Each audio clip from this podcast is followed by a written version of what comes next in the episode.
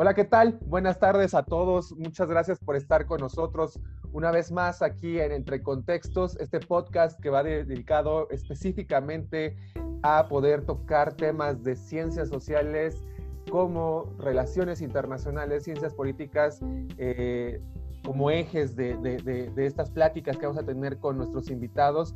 Y para mí es un gran gusto, es un gran honor el poder tener como invitado en esta ocasión, en este eh, tercer, tercer capítulo de, Entre Contextos, al doctor Rafael Velázquez. Él es profesor, investigador de la Universidad Autónoma de Baja California y bueno, toda una eminencia y una gran referencia en el estudio de la política exterior de, México. Entonces, bueno, realmente estoy muy contento, muy emocionado por, por eh, tener esta entrevista con usted, doctor. Muchas gracias por aceptar la invitación y de verdad es un gran, gran honor tenerlo en este podcast de Entre Contextos. ¿Cómo, le, cómo está? ¿Cómo le va? Muchas gracias en primer lugar por la invitación. Es un gusto y un honor participar en este este programa.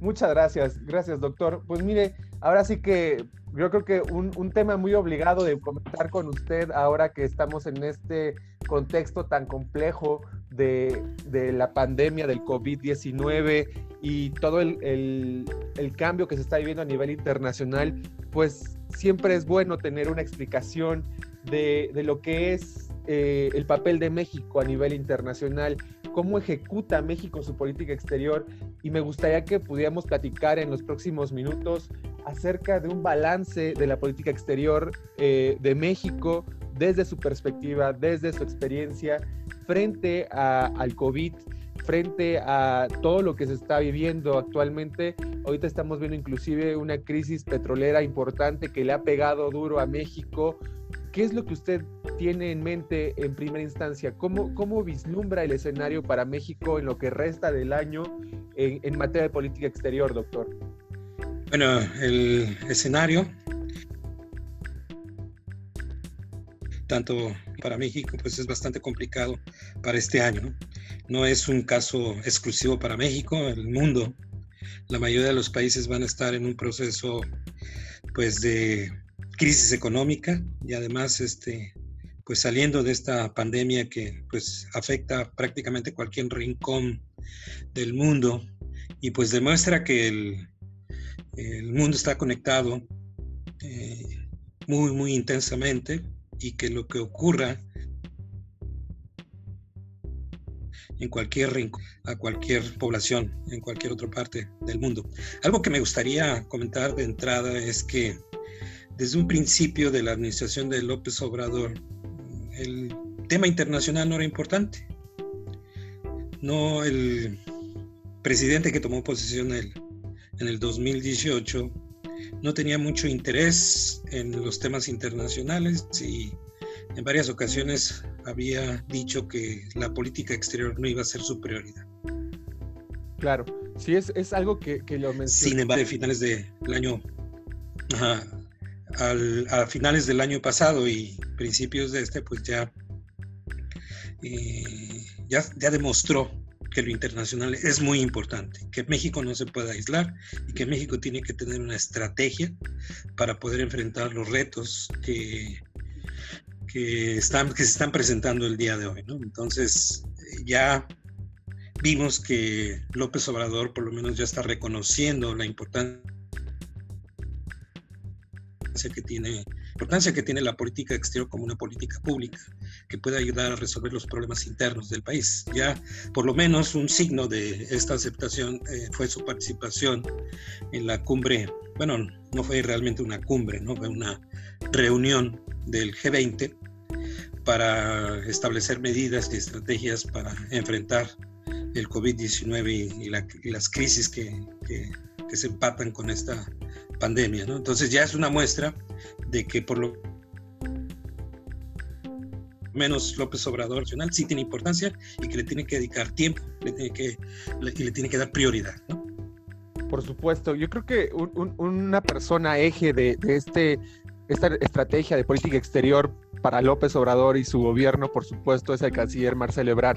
Y partiendo de, su, figura y de su experiencia también, por supuesto, del canciller, ¿Cómo, ve usted que inclusive también la política interna de México de cierta forma la representa en algunas, en algunas reuniones el canciller Ebrard? Entonces, ¿de qué forma realmente también López Obrador, desde su, desde su perspectiva, tiene organizada esta parte de la estrategia de política exterior, del papel de México hacia el exterior? Porque realmente, pues sí, lo ha reconocido ya con estas acciones que usted menciona muy puntualmente, pero luego también vemos que la estrategia sigue siendo un tanto débil, ¿no? O sea, México está eh, a nivel internacional, pues insertado, por supuesto, dentro de la dinámica, pero López tampoco demuestra una avasalladora, digamos, eh, estrategia que pueda decir México también se va a plantar frente al escenario económico internacional de una manera más efectiva, por ejemplo.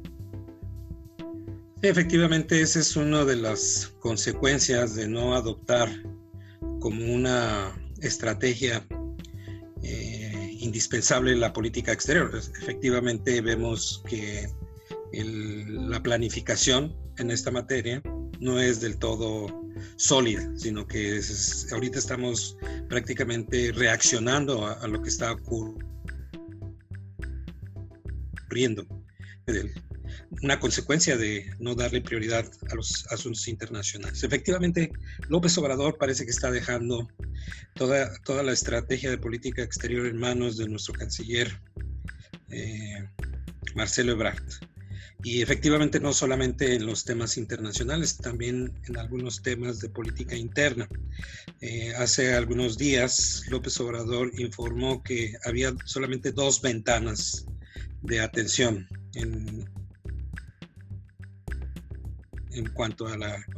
Uno era el subsecretario de salud y el otro era el secretario de Relaciones Exteriores, ¿no? inclusive por encima de otros secretarios como la de Gobernación o como el de Seguridad Pública. Entonces estamos viendo que el canciller mexicano está adquiriendo un papel muy importante y está prácticamente involucrado en muchos temas. Y eso, bueno, también puede debilitar la política exterior porque eh, Marcelo Ebrard se está dedicando a tantos temas y eso puede hacer que descuide los temas internos. Yo lo que he visto es que por lo menos se han dado respuesta inmediata a las necesidades que el país está teniendo en temas de vinculación con el exterior, es particularmente con la defensa y protección a los mexicanos en el exterior. Eh, la Cancillería armó una estrategia para regresar a los mexicanos que se encontraban varados en distintos puntos del mundo.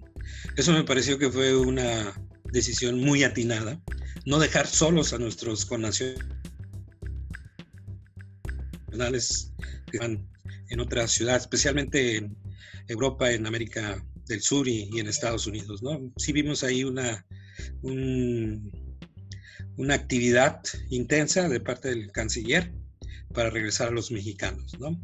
También algo que me pareció atinado es que México no se cerró al mundo de manera inmediata, como sí lo hicieron otros países, como por ejemplo Estados Unidos, que Donald Trump prácticamente de manera inmediata eh, cerró el tráfico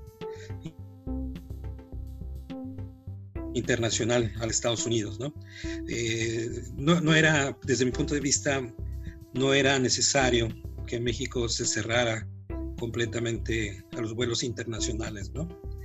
Y bueno, eso dio oportunidad también para que mexicanos pudieran regresar al país. Por supuesto.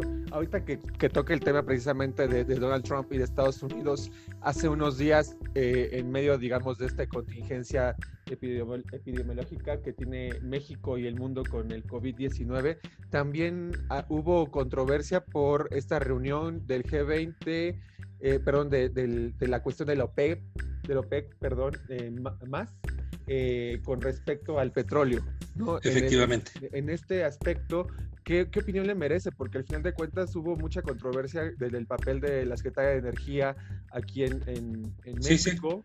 Y sobre todo también el acuerdo que se hizo con Estados Unidos y que Trump dijo que México lo iba a pagar después. Entonces, ¿cuál cree que haya sido el acuerdo o, qué se vislumbra con respecto al acuerdo que puede tener México con Estados Unidos en relación con el petróleo? Bueno, ese es un tema muy importante, ¿no? Que también es producto de la guerra comercial que hay y que ha ocasionado Donald Trump. Eh, Donald Trump también es un actor que ha propiciado esta guerra, primero la comercial con China y ahora esta guerra del mercado petrolero. ¿no? Y bueno, una de las consecuencias fue la baja en el precio internacional del petróleo, que obviamente afecta profunda a la economía mexicana. Y efectivamente hubo una reunión de los países exportadores y productores de petróleo en donde México participó.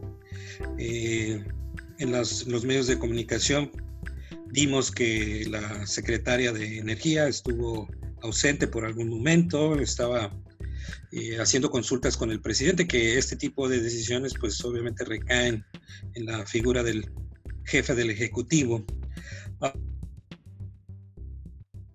Ahora, yo creo que México, que estuvo sustentada, por un lado, en un seguro que México ha adquirido a lo largo de los años, desde inclusive desde la administración de, no sé, no me acuerdo si Felipe Calderón o Enrique Peña Nieto, en donde México ha adquirido un seguro para que el precio, en caso de, desajustes, eh, pues México pueda recibir una compensación. Entonces, este era un instrumento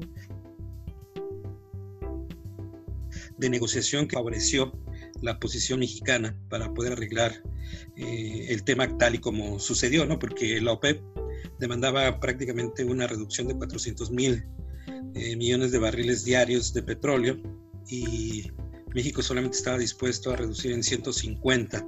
Entonces, después de una negociación con Estados Unidos, en donde no es claro qué ofreció México y qué pidió a cambio Donald Trump, no es claro, o sea, para nadie es claro.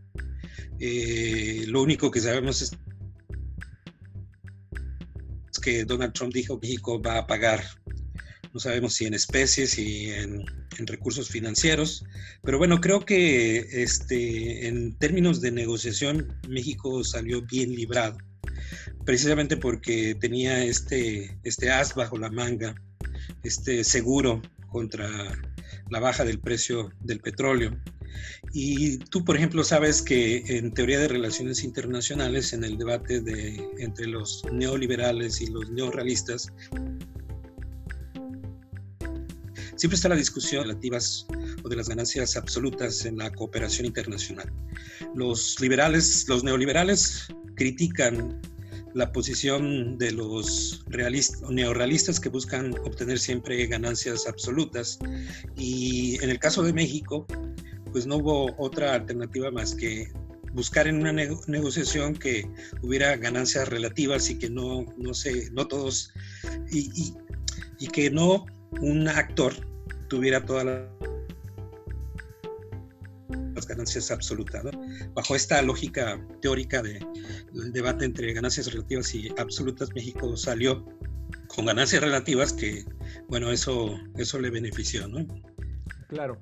Y en este aspecto, ¿usted qué, qué, podría prospectar? Digamos, si estamos eh, en un escenario en el cual tuvimos que, eh, pues obviamente retirarnos por un momento de estas negociaciones de la OPEP, pero luego también tuvimos estas ganancias relativas desde la perspectiva de las teorías de relaciones internacionales, como usted bien lo dice, y en medio de esta negociación aparece Estados Unidos es, es, claro también que podríamos pensar que va a haber algún, digamos, beneficio para Donald Trump en, este, en esta época electoral que se avecina para Estados Unidos a través de este acuerdo, o cómo lo prospectaría, o cómo lo calificaría usted, porque como bien dice, bueno, nadie sabe a ciencia cierta qué se ofreció, pero puede haber diferentes escenarios que se pueden plantear, por supuesto.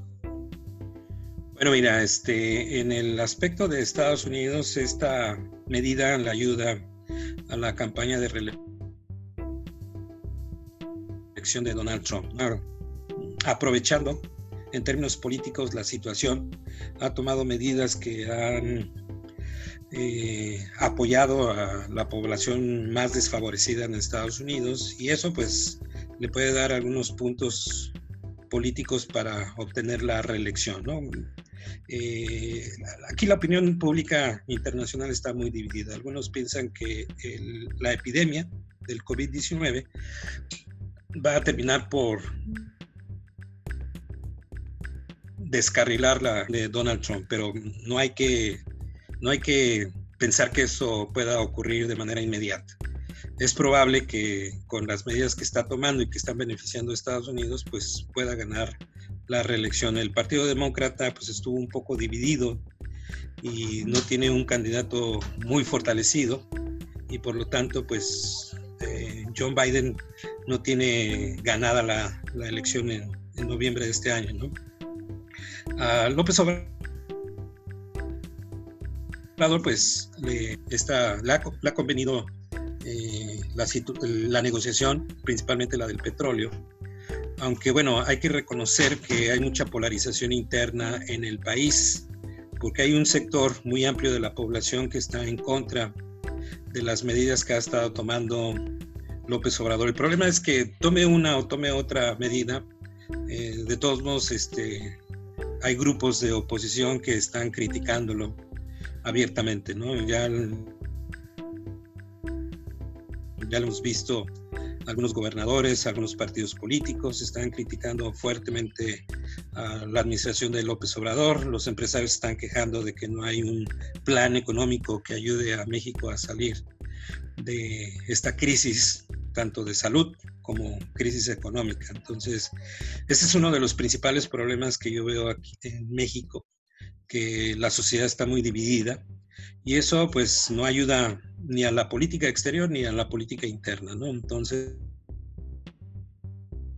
pues, em, todavía es muy prematuro decir si la situación de la crisis petrolera o la misma pandemia del COVID-19 va a beneficiar o a perjudicar de manera directa a la administración de López Obrador, ¿no? Pero como están las cosas, lo que yo opino es que se requieren de políticas públicas más acertadas, tanto a nivel internacional como a nivel interno, para que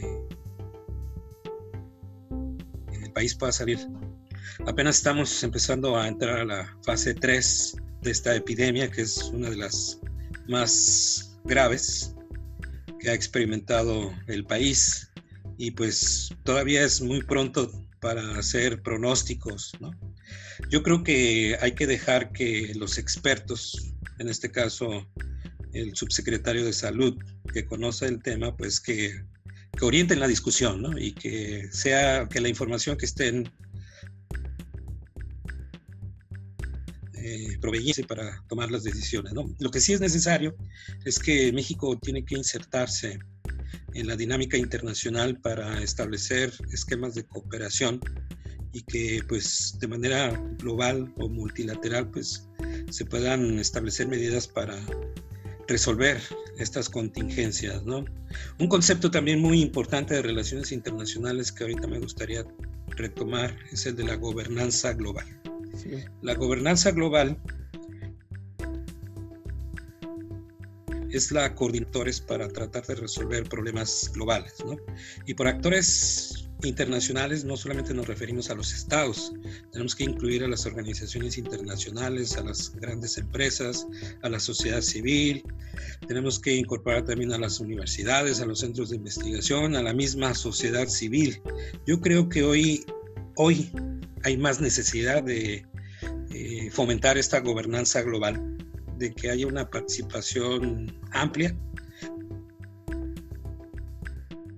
de todos los privados para tomar medidas que sean efectivas para esto que estamos padeciendo, eh, pues no solamente los mexicanos, también el mundo. Entonces, gobernanza global hoy adquiere mayor importancia frente a este gran reto de la humanidad. Claro, y es algo que coincido totalmente con usted, usted, doctor, sobre el tema de la gobernanza global y sobre todo también lo que usted eh, mencionaba acerca del reforzamiento, ¿no? Que debe haber o que debe existir más bien en nuestro país con respecto a la política exterior. Y este, y este podcast precisamente es eh, para poder proveer de, un tipo de información ágil, eh, fácil de, digerir para, para, nuestros escuchas.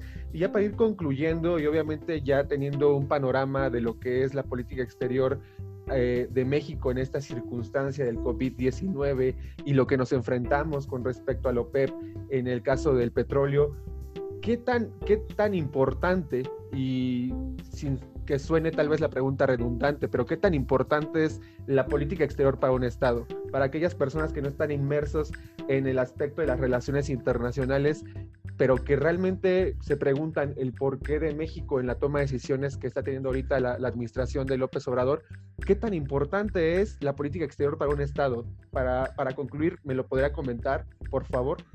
Claro, con mucho gusto. La política exterior es fundamental para cualquier Estado porque es el vínculo entre lo externo y lo interno. Además, la política exterior puede ser un mecanismo para promover el desarrollo social, económico. Yo creo que la función principal que debe tener toda política exterior es tratar de encontrar en el ambiente internacional aquellos elementos que puedan ayudar a satisfacer las necesidades internas. Ningún país puede estar aislado del mundo, requiere de estar en constante vinculación con otros actores internacionales. Y, por ejemplo, en situaciones como la que tenemos hoy, la política exterior adquiere mucha mayor importancia. ¿no?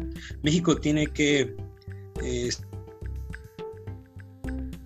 establecer esquemas de cooperación, dar cooperación, pero también buscar recibir cooperación a través de organismos internacionales, a través de agencias de cooperación, con estados eh, similares, eh, con aliados, por ejemplo, para tratar de resolver los problemas que, estamos teniendo hoy en día, ¿no? Este problema de sanidad que tenemos hoy en México y en el mundo puede ser resuelto o puede ser este, eh, matizado con que México puede establecer con el exterior, ¿no? Y afortunadamente es lo que estamos viendo, ¿no? México no se está aislando, México está recurriendo a las organizaciones internacionales, eh, México está, está asumiendo el papel que debe de tener en estos momentos, es decir, no cerrarse y considerar que la política exterior debe ser una prioridad y más en las circunstancias en las que estamos hoy en día. Perfecto, doctor Rafael Velázquez. Antes de despedirnos, ¿nos podría compartir alguna red social para que las personas que escuchen este podcast se puedan poner en contacto con usted, puedan preguntarle algo? ¿En dónde lo podemos encontrar? ¿En Twitter? ¿En Facebook? ¿Dónde?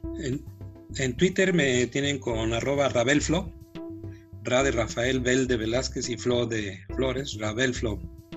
Estoy en Twitter y también en, Facebook me pueden encontrar como Rafael Velázquez y ahí normalmente comparto noticias importantes sobre temas internacionales. Mi perfil es público, entonces ahí me pueden encontrar y pueden hacer Perfecto, doctor. Pues una vez más, muchísimas gracias por estar en este podcast entre contextos. Realmente es un gusto poder aprender siempre de usted cada vez que hablamos de estos temas en el cual pues su área de expertise es muy amplia, la política exterior es muy importante, como usted lo comentó, y en estos tiempos, por supuesto que vale la pena recalcar y reforzar la importancia de esta política pública para nuestro país y para cualquier estado que esté insertado eh, en, el, en la arena internacional. Y pues muchas gracias. Eh, les agradecemos mucho a todos los que nos escuchan eh, en este nuevo, nuevo capítulo de Entre Contextos. Nos vemos a la próxima y doctor, muchas gracias contrario, gracias por la invitación.